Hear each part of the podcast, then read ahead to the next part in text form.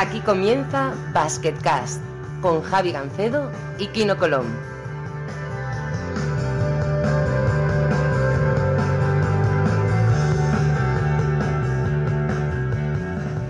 Hola a todos y bienvenidos al último programa de 2018 de Basketcast. Eh, Kino, muy buenas. Hola, buenas, ¿qué tal? Feliz Navidad a todos. Sí, exactamente. Y, bueno, Fiestas. ¿qué tal, ¿qué tal las fiestas por ahí antes de empezar? Porque, porque bueno, deben ser, allí no, la mayoría es musulmana y no creo que se celebre mucho la Navidad, ¿no? Sí, pues la verdad es que ha venido un poco de, familia aquí a casa y lo hablábamos ayer, que es un poco extraño porque vas por la calle y bueno, eh, no ves luces de Navidad, no ves pues el típico eh, Papá Noel por ahí colgando. Sí que es verdad que en algún centro comercial pues hay algo más dedicado pues, a Santa Claus y tal, pero claro, no es como en España o como estamos habituados nosotros. Eh, pero bueno, lo hemos montado aquí en casa, hemos comprado un montón de, de decoración, un montón de cosas para también para la niña, aunque no se entere mucho, pues para hacerlo lo más navideño posible y al final, bueno, nos lo hemos montado nosotros la fiesta solos. ¿Vosotros qué tal por ahí?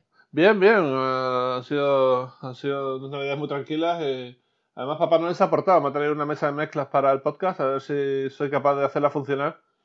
Y, podemos meter invitados ya directamente desde el móvil, que sería... Pero vaya regalazo, macho, vaya regalazo. Claro, tío. eh, eh, Dios escucha Basketcast, parece que no, pero y Papá Noel también. ¿eh? Eh, nada, eh, bueno, que es el último programa de 2018 y lo suyo supongo que es resumir un poquito lo que ha pasado este año, pero antes hay un poquito de actualidad. No sé si has visto algo últimamente, pero ha habido, ha habido movimientos, ¿no? Sí, la verdad que el movimiento que, que más, bueno, ya lo dijimos aquí cuando vino Joan Plaza, eh, que decimos pronto, pronto te saldrá algo porque los que vienen aquí van para, van para arriba. Y bueno, yo creo que, que es un muy buen sitio. Ha fichado por el Zenit de San Petersburgo, un equipo que este año estaba teniendo pues, eh, más problemas. Pero bueno, yo estoy seguro que con él pues, eh, mejorarán y bueno, eh, parece que, que en el futuro pues, pueden tener un proyecto bastante interesante. Bueno, tú, tú quizás sabes más que yo, ¿no? ¿Que a ti qué te parece este movimiento? Sí, a mí me parece bien. Tú sabes que yo, donde quiera que vaya Joan, las primeras temporadas de Joan suelen ser bastante buenas. Eh, en el Madrid ganó la Liga y la World Cup. eh, en Málaga creo que entró en semifinales eh, después de dos años haciendo noveno. Y en Sevilla, después de 10 años sin playoff, pues llegó y, bueno, y consiguió entrar en el playoff y al año siguiente jugar la final de Eurocup. Y también en Zalgiris ganó la liga y creo que fue a semifinales de Liga VTB. O sea, que quiero decir que las primeras temporadas de plaza son buenas y yo creo que el equipo necesitaba eso, porque es que allí no defendía a nadie. Era una cosa, era un coladero ese equipo. Eh, Bueno, lo que, lo que le puede pasar un poco a Joan es que él no ha elegido al final ninguno de los jugadores que, que está ahí. No sé si ficharán a, a alguno y tal. Entonces, eh, empezar con un equipo que, pues, bueno, que estaba hecho pues para lo contrario, era para, para meter más puntos que, que el rival, más que para defender.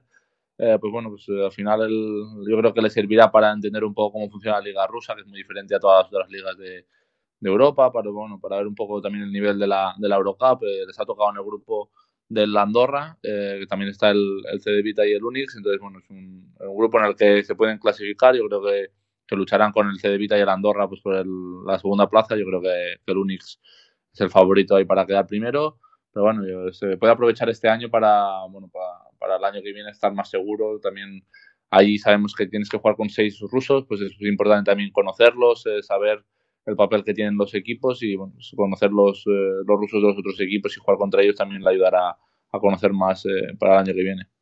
Bueno, eh, él ha firmado por un año más. eh, creo que tenía opción de firmar más, pero él ha decidido no hacerlo. Y bueno, a ver cómo, a ver cómo le sale. Esperemos que le, obviamente le deseamos mucha suerte y esperamos que, que el Zenit haga grandes cosas con, con John Plaza. El otro movimiento en Euroliga esta vez, más sorprendente si cabe. Ah, bueno, lo de, Plaza no es realmente una sorpresa, pero esto sí, lo de Pitino en Panathinaikos, esto yo creo que no lo vio venir nadie, ¿no? Sí, la verdad es que sí. eh, estaba Xavi Pascual allí, que pensábamos que estábamos haciendo un buen, un buen trabajo, pero también sabemos de, un poco pues, del presidente del, del Panathinaikos que da un poco a veces por impulsos y bueno, él tendrá sus, sus razones, eh, pero bueno, Xavi Pascual yo creo que el año pasado ganó Liga, hizo buen papel en, en Euroliga también, se quedó, pues, creo que perdió contra el Madrid para llegar a la, a la Final Four. Eh, pero bueno, estos equipos siempre tienen la máxima exigencia y bueno, este año quizás es verdad que en, que en Euroliga habían bajado un poco el pistón, estaban un poco por debajo de las expectativas y pues, no han aguantado más. A mí me sorprende mucho, sobre todo viendo el precedente más inmediato, es el del fichaje de Larry Brown por Turín, que no está saliendo especialmente bien. De hecho, Turín ha sido el único equipo que ha terminado la regular season de Eurocup con, con 0-10, ¿no? No quiero decir que eso vaya a pasar también en Panathinaikos, ni mucho menos, pero, pero sí que es un riesgo que no sé hasta qué punto Panathinaikos debe tomar habiendo tan buenos entrenadores en, el paro. ¿no?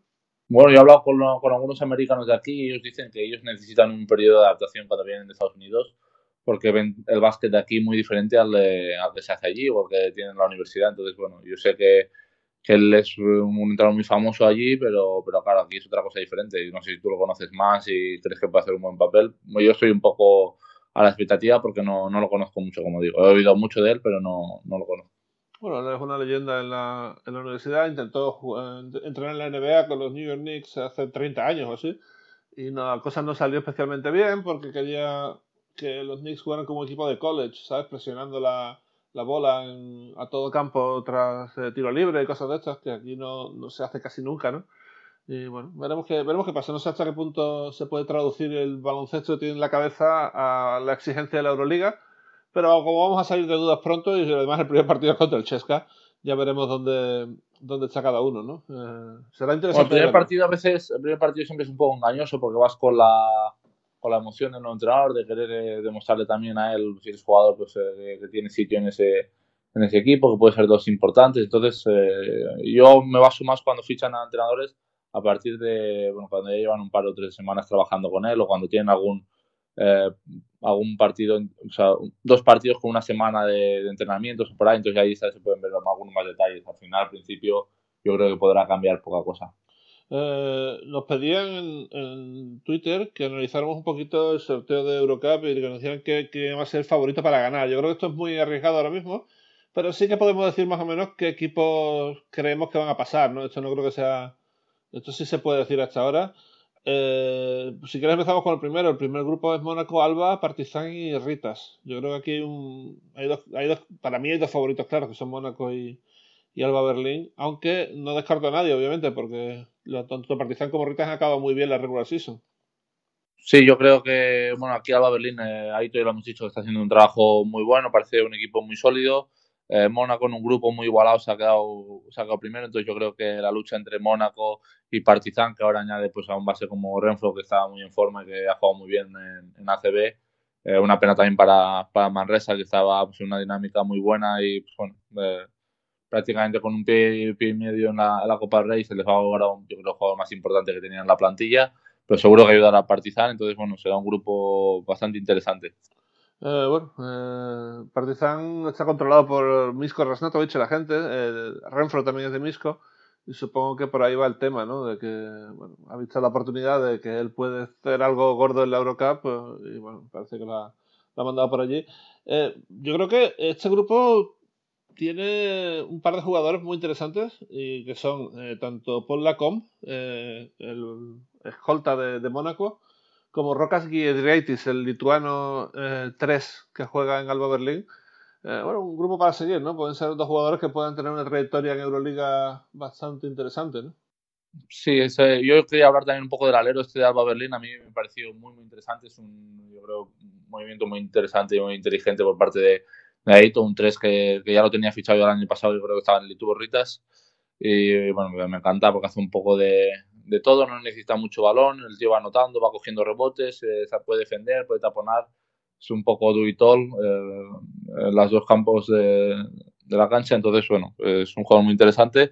Y bueno, del Mónaco, eh, el partido que yo les vi fue el último contra la Andorra, que ya no se jugaba nada y bueno, yo creo que algún jugador importante pues se quedó allí. Entonces eh, no puedo decir exactamente cómo veo al Mónaco porque me falta verlo algún partido más. Eh, bueno, el que corta el bacalao es el Medin Kikanovic, que es un jugador, eh, yo creo que es el equivalente a Tim Duncan, observando las distancias que son enormes, pero en el sentido de que es un tío aburridísimo de ver jugar, porque el tío es una máquina de meter, o sea, el tío le das la pelota del poste bajo y, y el 65% de las veces es canasta, ¿no? Pero, pero no hace ni un mate, no hace ni un pase, nada, solamente es un martillo pilón que empieza ahí a machacarte todo el partido. Bueno, pues al final hace la, la, faena es lo que es lo que cuenta. Y bueno, pues yo creo que, será bonito de ver este grupo, sobre todo por la, por la igualdad. No hay ninguno súper eh, favorito. Eh, yo si tuviera que decir alguno diría el Alba, pero yo creo que la igualdad marcará este grupo. Sí, Alba, Alba y Mónaco creo yo, pero bueno. El segundo sí que tiene un favorito claro, que es el Loco, porque tanto Asbel como Skyliners como Ulm los veo muy por detrás del equipo de Krasnodar, ¿no?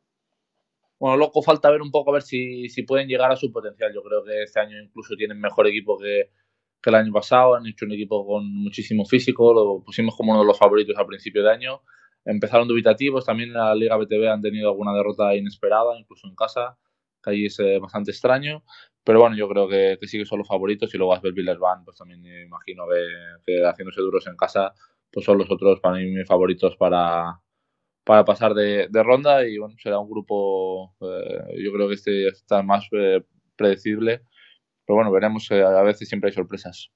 Sí, nunca, nunca se sabe, pero yo creo que aquí muy malo tendría que hacer el loco para no. Porque además está fortísimo en casa. Solamente perdió contra algo Berlín, ya llevan como, no sé si eran 12 o 13 partidos sin perder en, en Krasnodar en Eurocup. Eh, bueno, bueno, en este grupo también a veces hay que mirar más para, para el futuro y ver también que, por ejemplo, acabar con un 6-0 y un buen eh, más menos allí pues te puede, te puede llevar a, a una posible final siendo siempre pues eh, teniendo factor campo, que eso es muy importante. Eh, entonces, bueno, yo creo que, que, el Loco es uno de los equipos que, que, puede luchar por eso. Es verdad que el factor campo le da mucho, mucha importancia, pero la, los dos años últimos, tanto en Euroliga como en Eurocup, ningún equipo que ha tenido factor cancha ha ganado nada. Eh, me refiero, eh, el Madrid no tenía factor cancha en playoff y ganó la Euroliga, el, el Fenerbahce tampoco, y en la Eurocup fue Unicaja y, y Darusafaka que, llegaron. El Darusafaka llegó sin factor campo a la final y el Unicaja ya se pasó por el forro todo. Eh, las tres eliminatorias las ganó sin factor cancha, o sea que... Sí, el Unicaja fue algo bestia, algo bestia. Lo hablé un poco con Yamar Smith ese año. Bueno, estaba Joan Plaza también, cada entrenador. Y bueno, al final ganar los tres eh, cruces fuera con factor campo en contra es eh, muy complicado y ellos lo hicieron. Y mira tú por dónde, Valencia y Unicaja caen en el grupo G de la de la Eurocup eh, con Estrella Roja y contra Limoges. Hombre, yo creo que los españoles son favoritos, pero hay, no va a ser fácil ganar ni en Limoges ni, ni el Pionir, ¿no?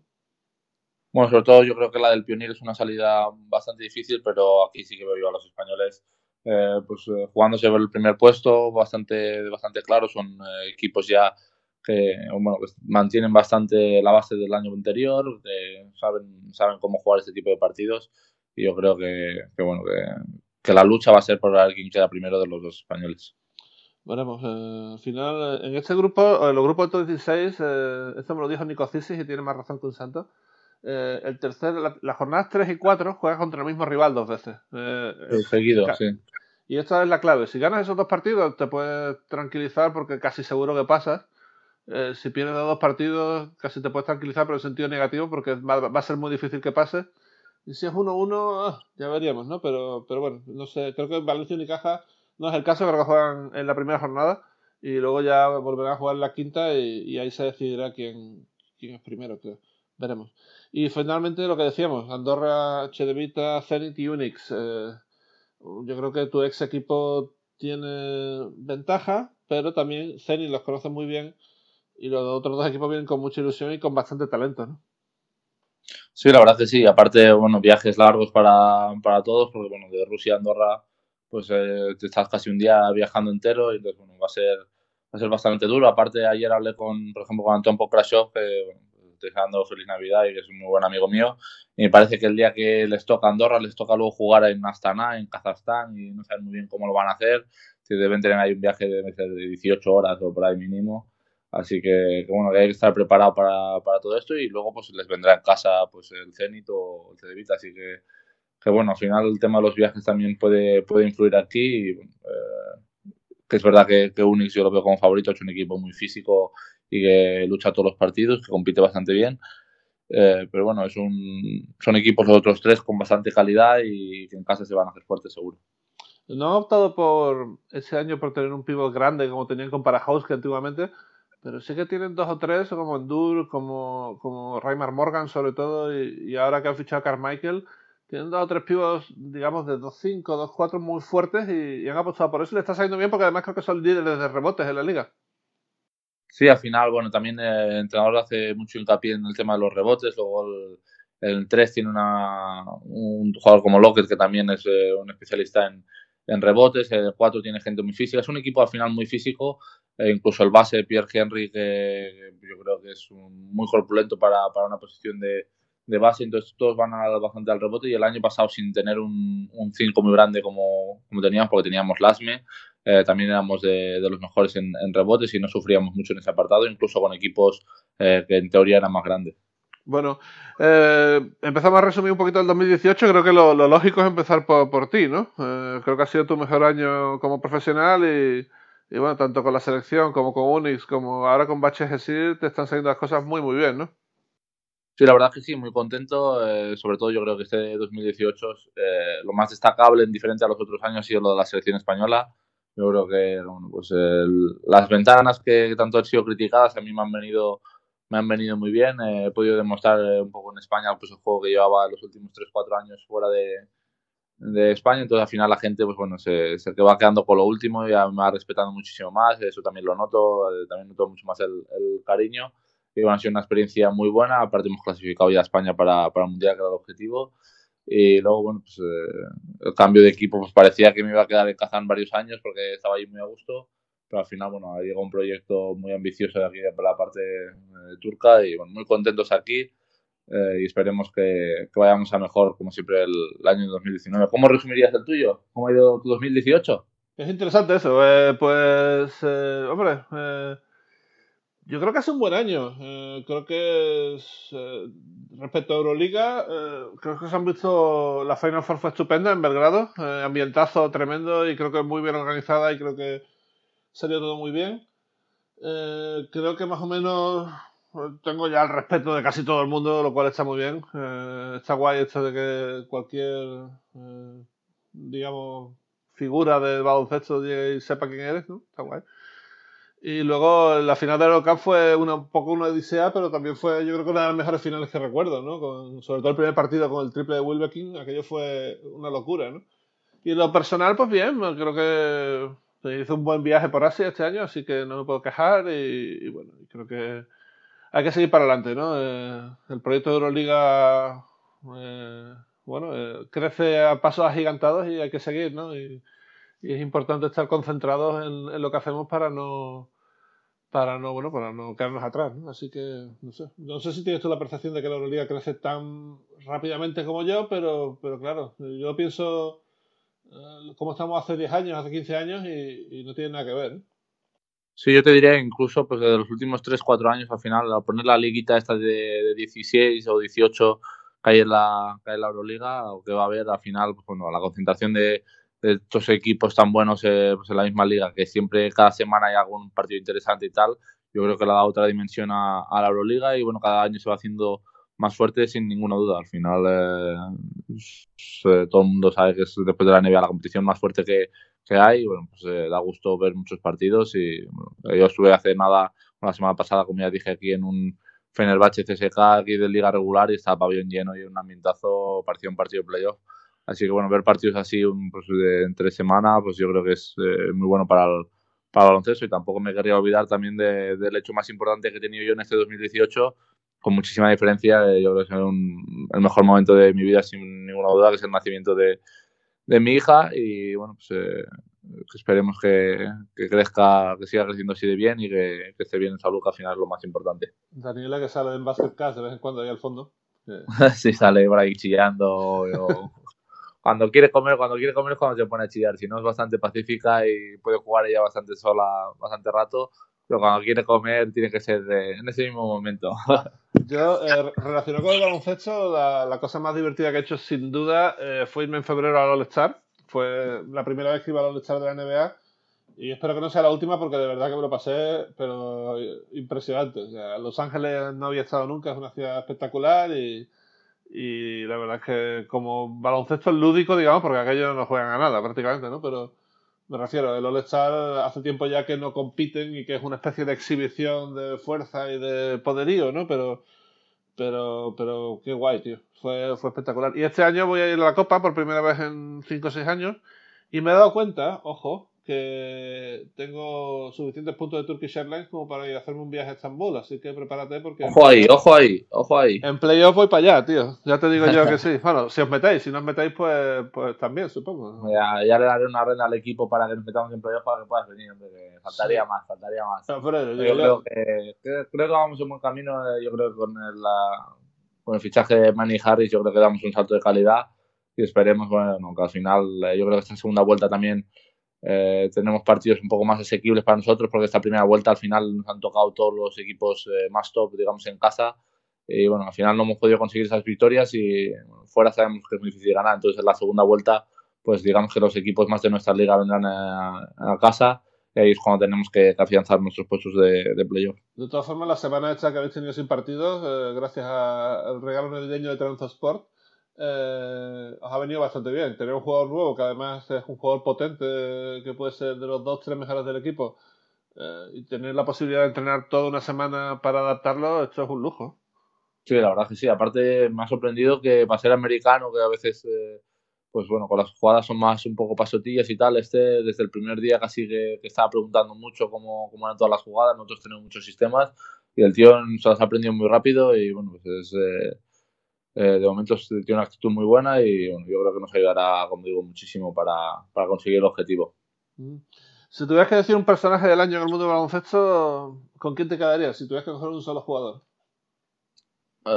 es, es, complicado. yo creo que el primero que viene un poco a la, a la mente ha sido pues, Luka Doncic, que ha hecho la, la, explosión que ha hecho. Al final, un jugador con, con 18, 19 años pues, ha sido MVP de, de todo. Al final, ACB Euroliga, ahora va la NBA, también ahí lo está, lo está petando. Yo creo que es el. Ganó el Eurobasket, eh, siendo muy importante también. Entonces, bueno, pues, eh, lo, ha tenido, lo ha tenido todo este último año, año y medio. Entonces, eh, yo creo que es el jugador de, moda aquí en Europa, sin duda. No, para mí también, incluso globalmente, no creo que haya mismo. obviamente, en la, en la NBA están todos los grandes y y él está empezando, pero el impacto que ha tenido él en el baloncesto europeo, yo creo que no lo ha tenido nadie desde Drasen Petrovic. Y bueno, me sorprende que hubo gente que, dudaba y tal. Decía, ah, no, pero es que se tiene que adaptar, necesitará. Pero bueno, si este chico es con 18 años MVP de la, de la Euroliga. El otro día vi una cosa que me dejó bastante flipado, que es que mmm, uh, Basilis Panoulis, en la última jornada de Euroliga, fue MVP de la semana. Eh, ahora me preguntarás esto que viene, ¿no? Pero ahora te lo explico. Eh, resulta que el récord de MVP semanales lo tiene Nando de Colo con 13. El segundo es eh, Mirza con 10. Y con 8 están ahora Spanulis, Burusis y Luka Doncic. Que en prácticamente un año y medio ha hecho 8 MVP semanales en la Euroliga. Es una barbaridad. Da, da, miedo. Al final, tú lo has dicho, al final con 18 19 años ser MVP de una competición tan dura como es la Euroliga y aparte en un equipo como Real Madrid que tampoco eh, debe ser ahí tan fácil jugar, eh, pues eh, bueno, al final eso demuestra el talento que tiene este, este jugador, cómo está madurando cada, cada partido y bueno, pues al final yo creo que no había muchas dudas de cómo él podía jugar a la NBA, lo que sí creo es como había un poco de dudas de, de qué rápido podía llegar a jugar al nivel que, que, está jugando ahora mismo o hasta dónde puede llegar un pelín más, pero bueno, al final yo quizás sí que esperaba una progresión un, un pelín más, más lenta, no que llegara ahí ya desde el primer día estuviera, pues hoy casi ha hecho un triple doble, se ha quedado un rebote del triple doble. Eh, pues esto sí que me lo imaginaba, pero que ya hiciera 20 puntos casi eh, por partido desde el principio, pues yo quizá, quizá no me lo esperaba, pero que iba a jugar bien y que es un potencial all-star, eso seguro. El que lo tiene que estar pasando, bueno, no sé hasta qué punto mal, pero sí que estar en plan, te lo dije todo el rato, es Igor Kokoskov, el entrenador que era campeón del Eurobasket con Eslovenia y que tenía, ahora es entrenador de los Phoenix Suns, tenía el número uno del draft. Y cogieron a, a que Ayton es un buen jugador, está haciendo dobles dobles prácticamente todos los días, ¿no? Pero no tiene, creo que la madera de superestrella que tiene, que tiene Doncic, ¿no? Debe estar el tío diciendo, joder, pues lo tenía aquí controlado, lo conocía perfectamente y no me habéis dejado cogerlo. Sí, la verdad que sí, esto es, era un poco extraño. La gente se pensaba que podía ser el número uno pues, precisamente por, por esto, porque era el entrenador de Eslovenia. Con Eslovenia él había jugado muy, muy bien haya demostrado ya en el europeo que hasta dónde podía llegar. Eh, bueno, pues al final no, no, acabaron de confiar en él, pero bueno, pasa mucho esto. También hablaban mucho de Porzingis hace dos o tres años, de que no fue, fue el número cuatro y todo el mundo pues casi decía dónde vas con este, que no era nada, tal, y a, cabo de, de nada, un año ya era el cuarto que más camisetas vendía de la NBA. Entonces, bueno, al final eh, yo creo que los jugadores europeos van, se van haciendo fuertes allí en la, en la NBA y que poco a poco pues, eh, se irá ganando más el respeto y irán entendiendo que la Euroliga no, no es tan fácil como ellos se piensan. Mm, Kristaps, el pobre, está lesionado casi todo el año y espero que vuelva pronto. Yo creo que ya está a punto, de punto de volver. Una cuestión de como mucho mes y medio, a ver si, A ver si es verdad. El último report que leí es que lo iban a reevaluar en febrero y si ya estaba listo para jugar, pues ya empezaría a entrenar con contacto y, sería cuestión de poco tiempo, quizá después del break del All-Star, que, volviera. Ojalá, ojalá vuelva, ¿no? Eh, respecto a la Liga CB, eh, tenemos un tiempo ya de dominio madridista absoluto. Y bueno, eh, vale, el Barça ganó la Copa de uno casi en el último segundo y con cierta polémica, pero eh, hay que reconocer que de momento, y mientras no cambie la cosa, el dominador de la Liga CB es el Real Madrid y lo peor es que no tiene mucha pinta de cambiar, ¿no? Sí, la verdad es que sí, lleva ya unos años así. Ellos bueno, pues, eh, cogieron la base de, españoles muy buena hace ya unos años cuando ficharon a Yui, Rudy, Felipe eh, y, alguno, y alguno más, tipo pues, Donchis y tal. Y a partir de esa base han ido construyendo con mucha paciencia y ahora llevan pues, muchos años eh, dominando claramente la Liga CB. Pues algún año ha ganado el Valencia, como, como hace dos o tres. Eh, pues alguna copa se les ha escapado, pero mayoritariamente todos los títulos son, son suyos y también se demuestra en Euroliga. En Euroliga hay equipos que, bueno, que van sufriendo para meterse en playoff o que no se meten y el Madrid al final siempre acaba entre los dos, tres primeros.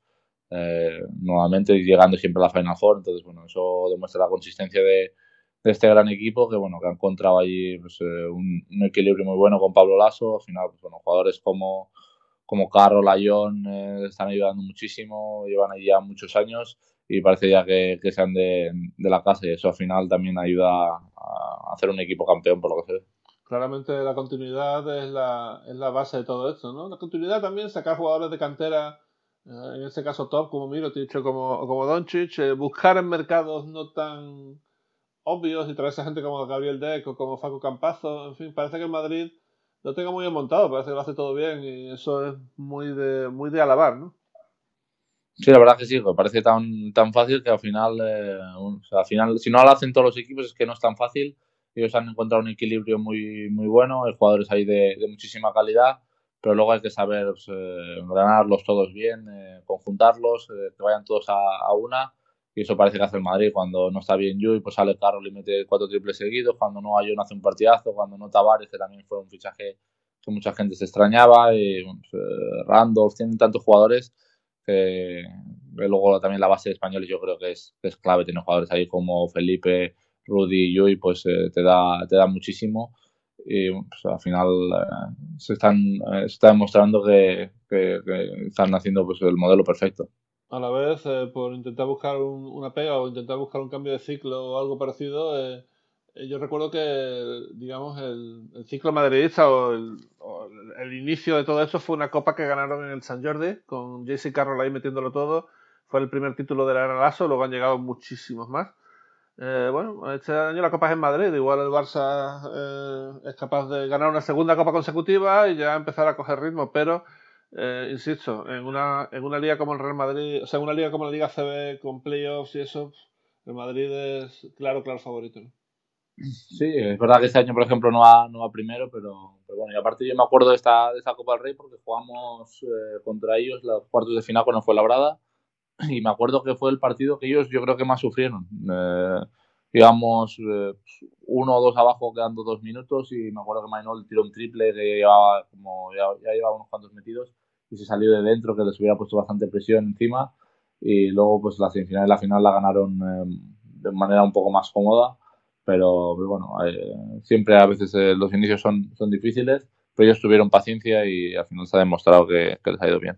Sí, la semi la ganaron al entonces Banca Cívica, de todos los nombres y colores de camisetas que hemos tenido por ahí, pues aquello íbamos de rosa, creo, y bueno, en fin.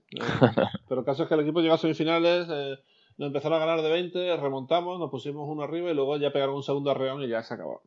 no hubo nada. Y en la final eh, el Madrid arrasó con un JC Carroll espectacular. O sea que fue el primero, lo dicho, primero de muchísimos títulos y de una era que, que yo creo que no se veía desde los tiempos de Fernández, ¿no? Porque no es lo mismo ganar cuatro Copas de Europa en una época como los años 60, donde tú podías dominar como, como en la Euroliga de hoy en día, que, que incluso ganar dos títulos en cuatro años como ha hecho el Madrid es realmente complicado. Sí, la verdad que sí. Eh, yo creo que es uno de los equipos más respetados a, través de, Europa y no sé cuántos años llevarán llegando a la, a la Final Four seguidos y eso demuestra, eh, demuestra todo potencial y lo bien que se están haciendo las cosas allí. Totalmente. Hablando de Euroliga, eh, eso, el Madrid ha sido campeón, que no dominó la primera fase porque además tuvo una plaga de lesiones eh, brutal. Ahora cuando estuvieron todos, eh, cogieron velocidad de crucero a partir de ese segundo partido de playoff crítico que ganan contra Panathinaikos en Atenas. Y a partir de ahí, pues, pues no, hubo, no hubo torneo prácticamente, ¿no? La Final Four consiguieron una victoria, yo creo, de las más fáciles en, este tipo de circunstancias y Doncic se coronó como, como, rey de Europa, que era lo que, lo que parecía que iba a pasar y al final pasó. ¿no? Bueno, al final eh, yo estaba en, Rusia y estaba hablando ahí mucho del CSK y yo creo que fue una cosa de pues, también cuestión de tiempo. el CSK estaba muy fuerte toda la temporada y cuando llegó a la Final Four fue el momento quizá más flojo que tuvieron todo el año. Tenían a De Colo que prácticamente estaba lesionado y jugó eh, eh, pues, casi sin haberse recuperado del todo. Heinz igual. Y el Madrid en cambio al revés, habían estado todo el año medio lesionados con un montón de gente pues de baja. Y en ese momento estaban todos en su plenitud y pues eh, muy positivos. Y bueno, parecía que solo por la dinámica ya iban a arrasar y, así fue, al final ganaron a CSKA y al Fenerbahce que parecían los, los dos rivales más duros de la Final Four y los ganaron bastante bien, así que pues, eh, un año muy bueno para el madridismo seguro. Eh, uno para mí uno de los jugadores que ha sorprendido gratamente, aunque tiene un montón de detractores, hay gente que no puede soportar eh, verle jugar, es Alexei Svet. Eh, llegó al Kimki a playoffs prácticamente el solo, tirando todos los tiros del mundo. ya te digo, hay gente que no puede soportarlo, hay gente que le encanta verle jugar. jugadores así molan, ¿no? que generan división de opiniones, ¿no? Bueno, sí, al final es un jugador, nadie puede dudar de, de, su talento, es un jugador que genera todo el juego del, del Kimki, eh, anota, asiste, pues hace de todo un poco. Y bueno, yo que te voy a decir, al final nosotros eh, el año pasado llevábamos una temporada impoluta en, en Rusia y habíamos acabado con un balance de 22-2 en ligas, o habíamos perdido contra el CSK y en la semifinal pues prácticamente él solo nos, eh, nos ganó a partido único en, en, en, Moscú. Yo creo, si no recuerdo mal, que nos hizo como 36 puntos y 8 asistencias o algo así. Y bueno, nos quedamos a poco de llegar a la final y final, jugadores decisivos así tan buenos que el día que están, están tan inspirados no, no puedes pararles. Yo no sé, uno contra uno, eh, lo que decía Pitti la semana pasada, o sea, igual tenía razón. Y yo dije que Higgins, no, eh, Will Cleveland, pero igual este tío es un jugador NBA, aquí, o sea, podría estar metiendo, creo que metía 16 por partido cuando vino, estaban los Knicks eh, jugando un poquito ya minutos y teniendo responsabilidades pero si volviese, yo creo que podría estar en sus 18 o 20 puntos por partido tranquilamente. Bueno, si le dieran el papel que, le dan a estos jugadores que pueden tirar tantos tiros y, y el papel parecido al que tiene Kimki, eso seguro, porque aparte allí con más minutos, con más espacios, un jugador como él pues se podría, se podría hinchar sin duda. Eh, bueno, yo no me puedo mojar, así que mojate tú. Eh, de, ¿Qué equipos ves en la Final Four? ¿Qué equipo ves como favorito a ganar, porque bueno, ahora hay los tres de siempre están arriba del todo, supongo que son fijos en las apuestas, pero, pero ¿qué piensas tú? Uf, eh, yo no sé tampoco si me puedo mojar mucho, que luego siempre llegan ahí los eh, los haters y te empiezan a meter a caldo o en verano cuando, yo que sé, si suenas para algún equipo y lo has pusto fuera, también es, a veces problemático. Es verdad que parece que hay tres equipos eh, que, todo el mundo los pone por dentro, como Fenerbahce, Madrid y, y CSK. Y luego yo creo que hay una, una, lucha ahí muy bonita. Yo creo que ha ganado Lofis, que, que tengo aquí pues en, en, Turquía, está jugando a muy buen nivel. Y bueno, ahora suena incluso aquí que van a fichar a Teodosic. Eh, no sé yo si será verdad o, si, o, cuánto les ayudaría, porque al final, cuando tienes una dinámica tan buena, cambiar alguna pieza pues siempre es, es complicado, aunque sea un jugador como Teodosic, que es, eh, ya sabemos de de la calidad que tiene. Luego los equipos griegos nunca te, te puedes eh, olvidar. Zalgiris que parecía que este año, digo, este año parece que no se van a acabar metiendo en playoff, lo que sea, pues sigue estando ahí luchando. Veremos los equipos españoles. Yo creo que Barça y Vasconia pues tendrán eh, también tendrán opciones de llegar a, a y veremos. al final tampoco quiero decir un equipo en concreto, pero lo que me refiero es que está muy muy igualado y muy emocionante esta Euroliga. Va a ser, va a ser divertido seguro. Zalgiris va para arriba. Bayern Múnich está sorprendiendo. No se puede descartar a ningún equipo. Tenemos a, a Panathinaikos un décimo ahora con 6-8.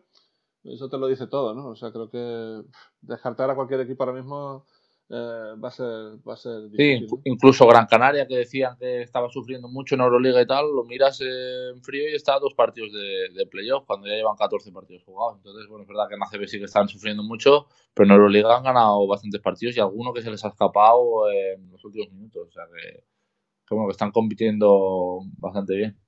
El baloncesto es imprevisible, o sea, me refiero. El Madrid parece que ahora domina la CB con puño de hierro, pero puede cambiar las cosas también. Y ahora a lo que voy, en la NBA los Golden State Warriors parecía que iban a ganar como ocho campeonatos seguidos. Y ahora se les está empezando a ver debilidades, empieza a haber malos rollos, empieza a haber, eh, bueno, derrotas un poco como la de los Lakers el otro día. Y ya no parece tan claro que, que los Warriors sean clarísimos favoritos a ganar, ¿no? Bueno, yo ahí sí que sí que los sigo viendo muy favoritos porque al final eh, han tenido alguna lesión, algún problema. Y si yo creo que si llegan a playoff con, con los tres o cuatro jugadores clave eh, pues en, forma y en buen estado, yo creo que, que, son los claros favoritos.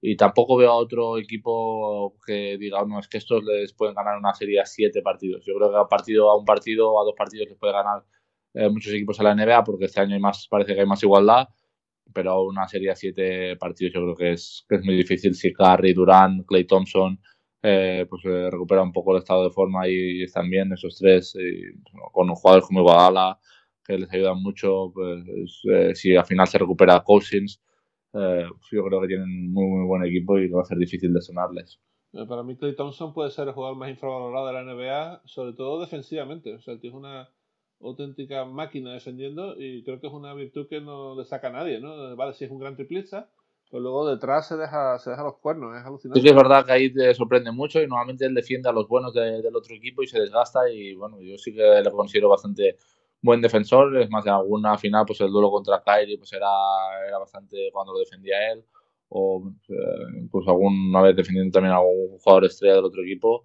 y el tío pues eh, yo también considero que está infravalorado en esa en ese equipo y estoy seguro que si fuera otro equipo pues eh, sería una estrella total de la liga. Y luego, bueno, hay equipos en el este que veremos como todo el mundo hablaba de, Boston, pero Toronto también está haciendo muy buena faena, Milwaukee Bucks parece que no, pero también están ahí eh, luchando, tiene un equipo muy físico. Entonces, bueno, yo creo que está quizás la NBA más igualada en los últimos años, eh, pero aún así sigo viendo a Golden State como claro favorito.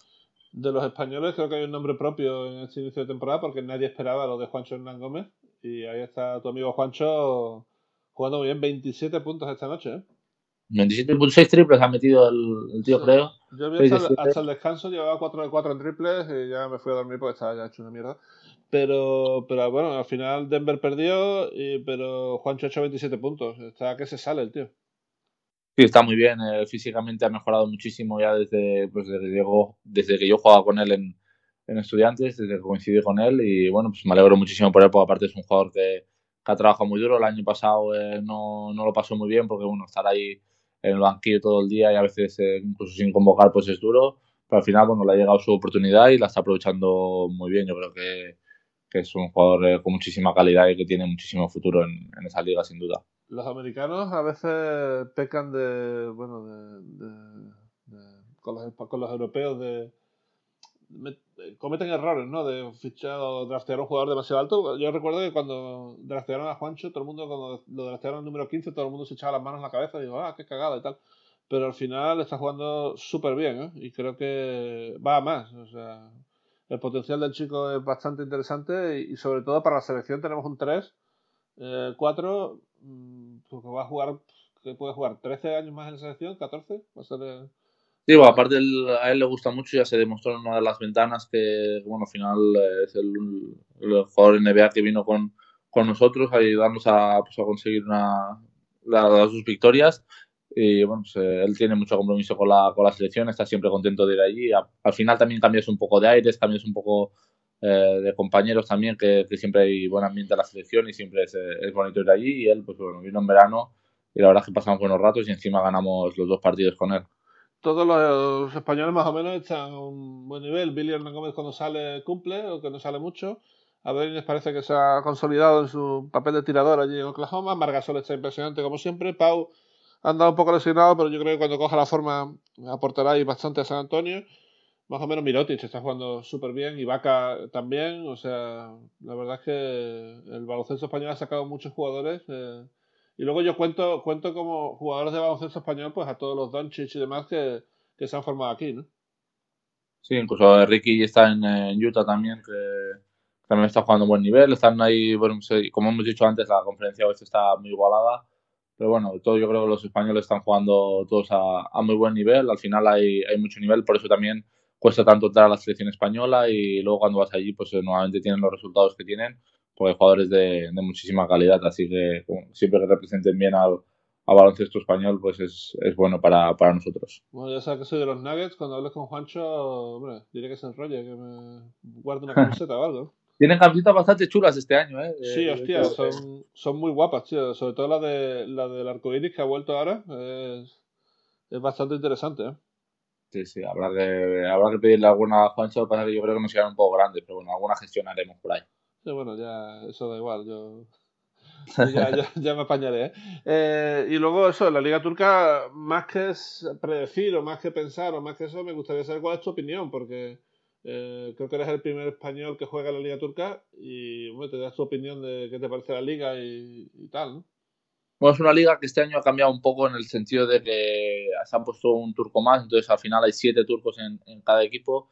Entonces eh, han cambiado un poco el tema de los americanos. el tema de los americanos ahora buscan aquí gente pues que, que, vaya a resolver más los partidos. Un poco más como se hacía antes en la CB, que tenías dos americanos, pero esos dos eran la leche.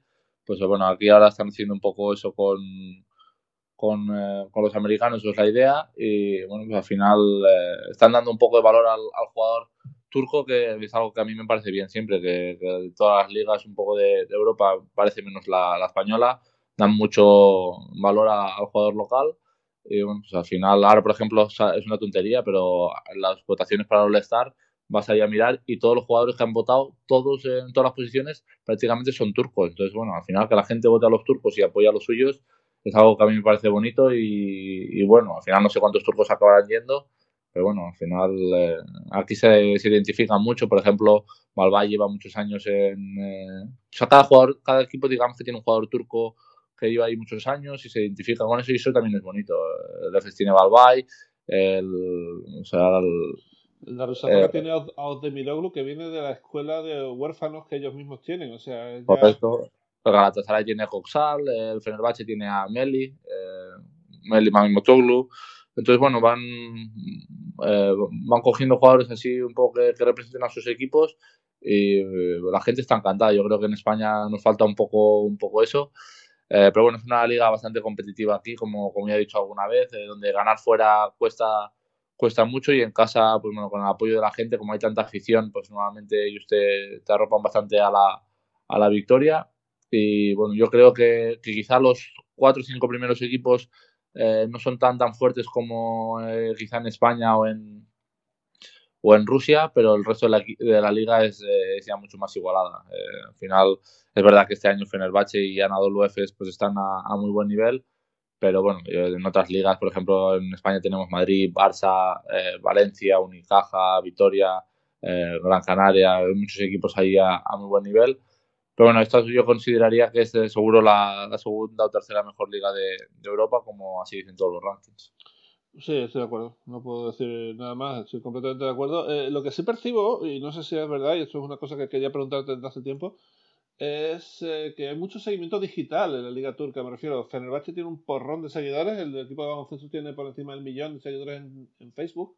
Y por Twitter, pues no sé cómo andará, pero parecido.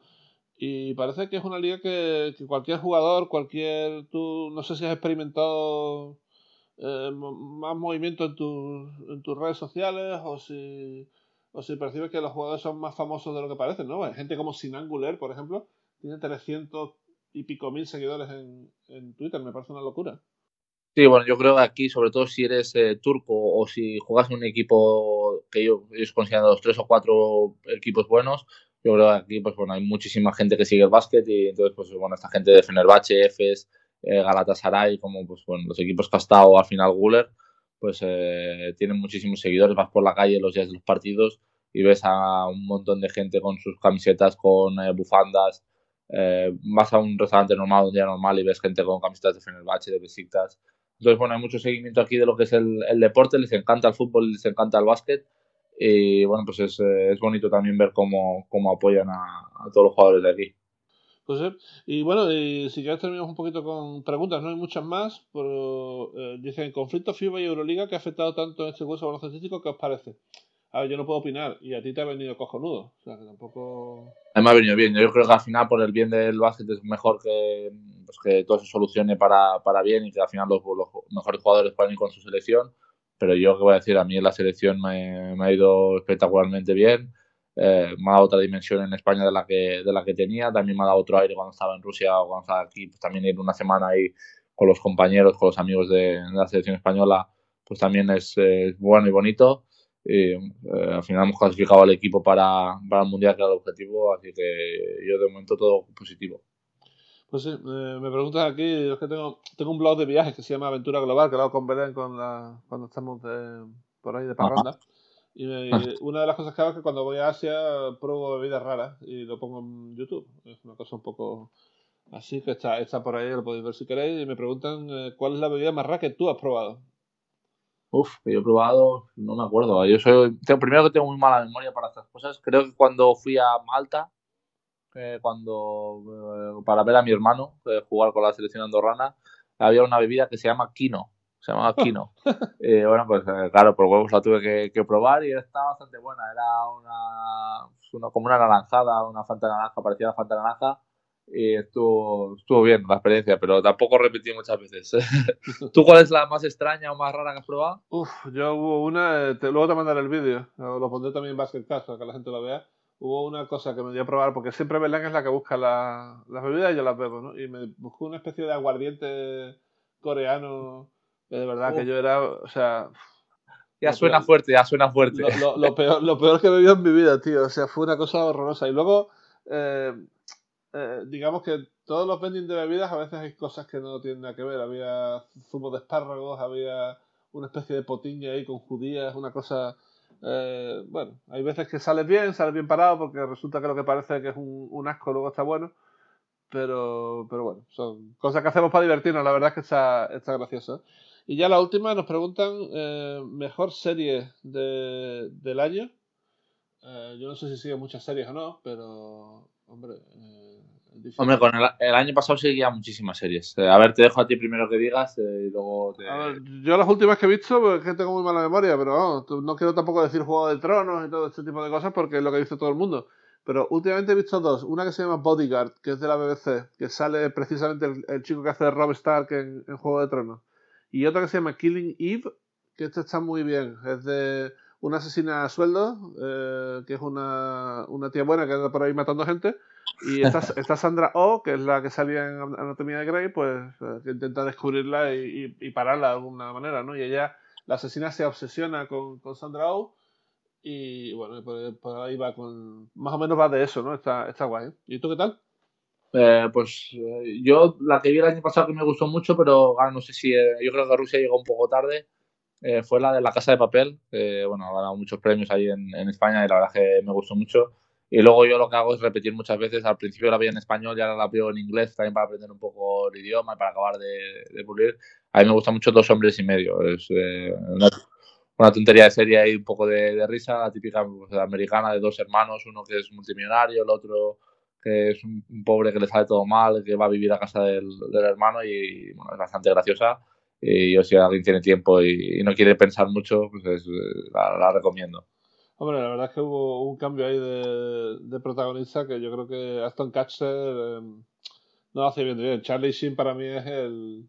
el sí, bueno, yo, yo considero la serie hasta que Charlie Sheen eh, para. Ya luego, luego ahí ya, ya, no me gusta tanto la, la, serie, pero creo que son las ocho o nueve primeras temporadas que está con Charlie Sheen eh, me parecen muy, muy buenas. Sí, sí, ¿Tú la has visto esta? Eh? Sí, sí, la he visto. Además, la dan mucho en, en la tele, digamos, del pueblo, ¿no? En Neox la dan todos los días, ¿no? Y, además a horarios que puedo ver yo a veces y, y la veo bastante. No, no, la he visto capítulo por capítulo, pero sí la he visto suelta y, y la verdad es que está muy bien. Me, me descojono ah, bastante, que es lo que se debe estar.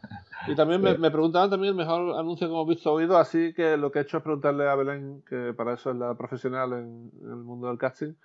Y es verdad que hay una campaña por ahí de Save the Children que salen como eh, pues cuidadores eh, como si estuvieran muertos y, y, los chavales intentando reanimarlos con, con, masaje cardíaco que es muy impactante muy impactante y, y, yo diría esa y la verdad es que me enseñó varias opciones y creo que esa es la que más así que nada bueno eh, Kino feliz año que puedo decir eh, seguiremos en 2019 por cierto tendremos casi seguro a Xavi Rabaseda la semana que viene así que prepárate para chistes de calvos y mierdas Va a ser duro, va a ser duro eso. sí, esto va a ser jodido. Así que no sé, si quieres decir algo antes de acabar el año.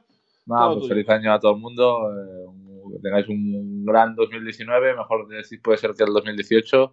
Y bueno, pues eh, que podamos seguir disfrutando de este Basketcast hasta, hasta, hasta que dure. Exactamente, ya veremos cuánto dura, pero de momento estamos, estamos bastante bien. Yo quería dar las gracias primero, eh, tanto a Belén como a Virgin, nuestras mujeres, porque tienen tela que aguantar con nosotros haciendo el podcast.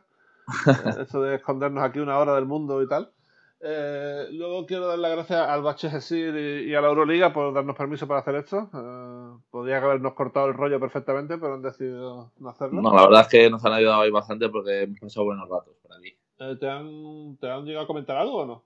No, no, no, no, La verdad es que como tampoco es, como también es en español, no entienden mucho y yo creo que, que, saben que tampoco soy muy polémico con las con mis eh, comentarios, entonces no, no me han puesto ningún problema. Sí, a mí, bueno, tampoco. Eh, podrían haber dicho, la Euroliga ha sacado un podcast oficial, por cierto, recomendadísimo, de crossover con, con Joar Lucas.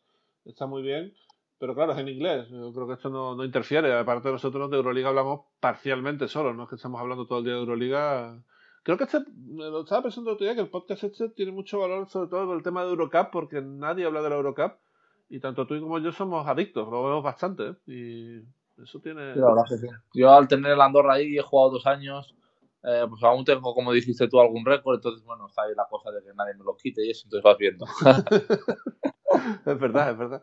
Eh, y nada, y lo último que darle las gracias a toda la gente que haya escuchado Basketcast, eh, a que haya escuchado solo un programa y sobre todo a los que escuchan cada, cada semana, ¿no? Que eh, no hacemos esto nada más que por, por, curiosidad, no hacemos por dinero, no hacemos por nada parecido y, hombre, pero mola que, que te escuchen y la verdad es que estamos muy agradecidos a todo el mundo por estar ahí cada semana. Así que nada, aquí no, lo dicho, feliz año y seguimos, ¿vale? Perfecto, seguiremos. Un abrazo a todos. Y gracias, seguiremos aquí en Basketcast. Hasta aquí Basketcast con Javi Gancedo y Kino Colombo.